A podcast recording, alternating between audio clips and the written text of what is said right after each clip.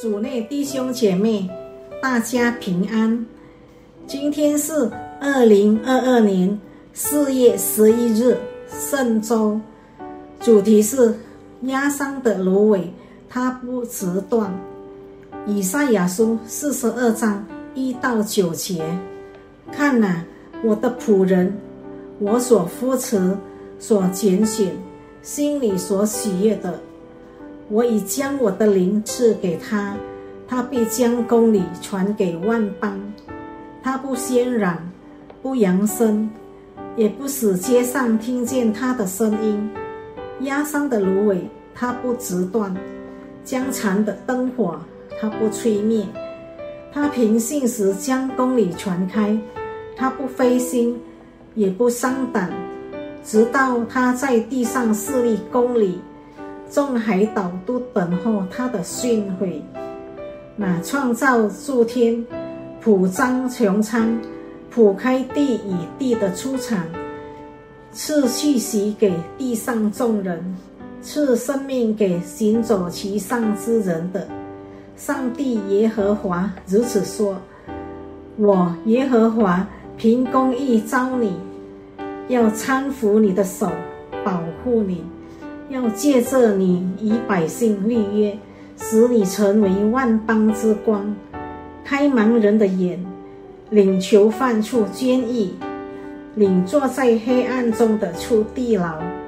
我是耶和华，这是我的名，我必不将我的荣耀归给别神，也不将我所得的送上归给雕刻的偶像。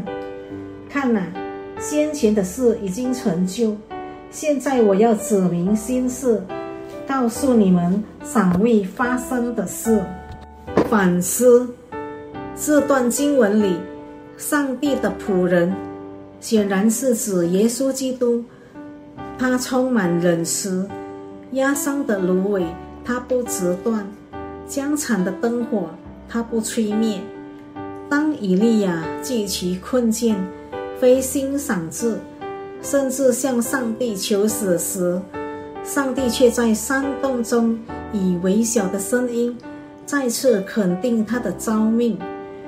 彼得在软弱时三次否认基督，耶稣复活后只主动地让彼得三次肯定对主的爱，并要他肩负起日后艰巨的使命，作为基督的门徒。我们也当跟随基督的脚中行。其实，我们何尝不是像以利亚、彼得一样，渴望被爱、被肯定、被支持、被尊重？同时，我们也必须了解到，我们身边的人也一样，他们也有同样的需求。我们需要从上帝而来忍慈良善的心。没有爱，生命会变得残酷，对别人有诸多的要求，甚至要将对方剔除在眼帘之外。忍慈良善的心，只使压伤的芦苇不折断，疆场的灯火不吹灭。不仅能感动人，还能改变人。他使以利亚、彼得重拾印象。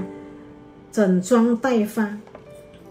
一个小男孩收到爷爷送给他的一只小乌龟，男孩很高兴，很想和乌龟一起玩。但乌龟初到陌生的环境，一下子就把头缩进壳里。男孩用木棍捅它，但小乌龟一直没有把头伸出来。爷爷看到后，对男孩说。不要用这种方法来，我教你一个更好的方法。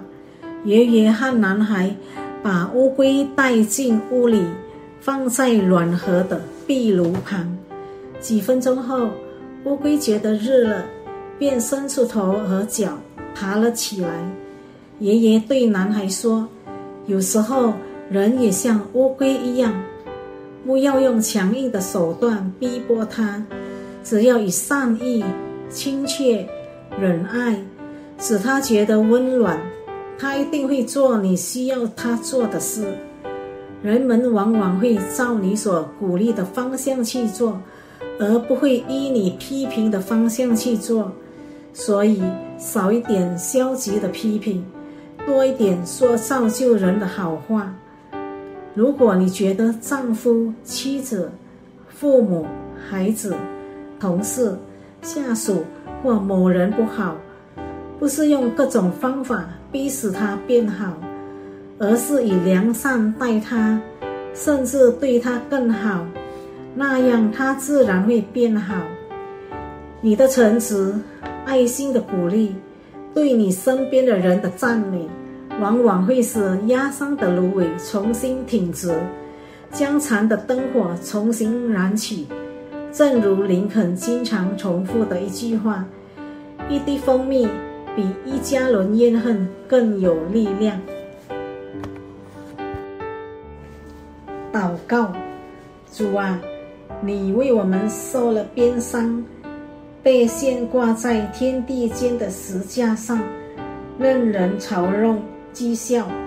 然而，你的鞭伤使我们得了医治，人对你的羞辱转化成我们的肯定。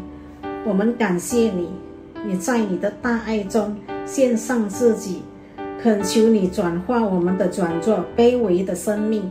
成了他人蒙恩得福的管道，使我们可以指着你夸口，奉主耶稣基督的名，阿门。实践我们当初如何蒙主拣选、呼召，在侍奉的道路上如何蒙主肯定。今日让主的恩慈与良善再次充满我们。使我们及身边的人重新挺起发酸的腿与下垂的手。